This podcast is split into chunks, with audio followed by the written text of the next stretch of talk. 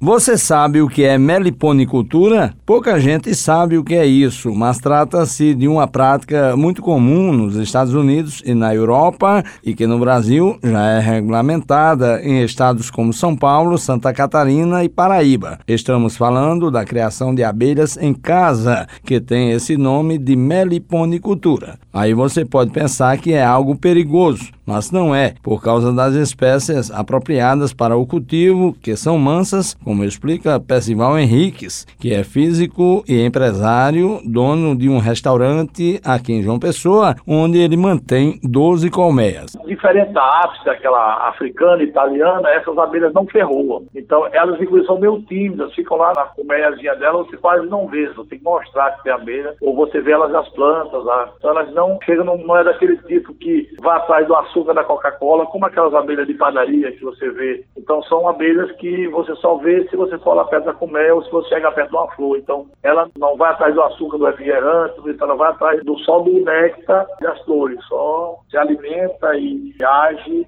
nas flores. Percival afirma que são várias as vantagens de cultivar abelhas no local, que além de benefícios para a natureza, atrai também a atenção dos clientes. Se as abelhas desaparecerem, 90% das plantas, inclusive aquelas que servem de alimento para as pessoas e para os animais, elas vão também desaparecer. A gente sabe que a preservação das abelhas, como símbolo, pelo menos, é extremamente importante. Cada vez mais, com o desmatamento, o uso de pesticida, as abelhas estão ficando mais sem terreno na natureza, sem espaço. Então, as pessoas começam a criar isso no seu jardim, numa varanda de apartamento, e nós usamos o espaço do restaurante, são 900 metros quadrados, com muitas árvores e muitas flores. A gente cria as abelhas e de volta elas nos ajudam a ter mais flores ainda, porque elas ajudam a polinização. Depois que tem a abelha, o cajueiro da mascaju, as flores florescem com mais intensidade. Segundo ele, qualquer pessoa pode fazer o seu próprio criatório de maneira bastante simples. É uma caixinha de madeira pregada na parede, num lugar ventilado, na sombra, elas ficam lá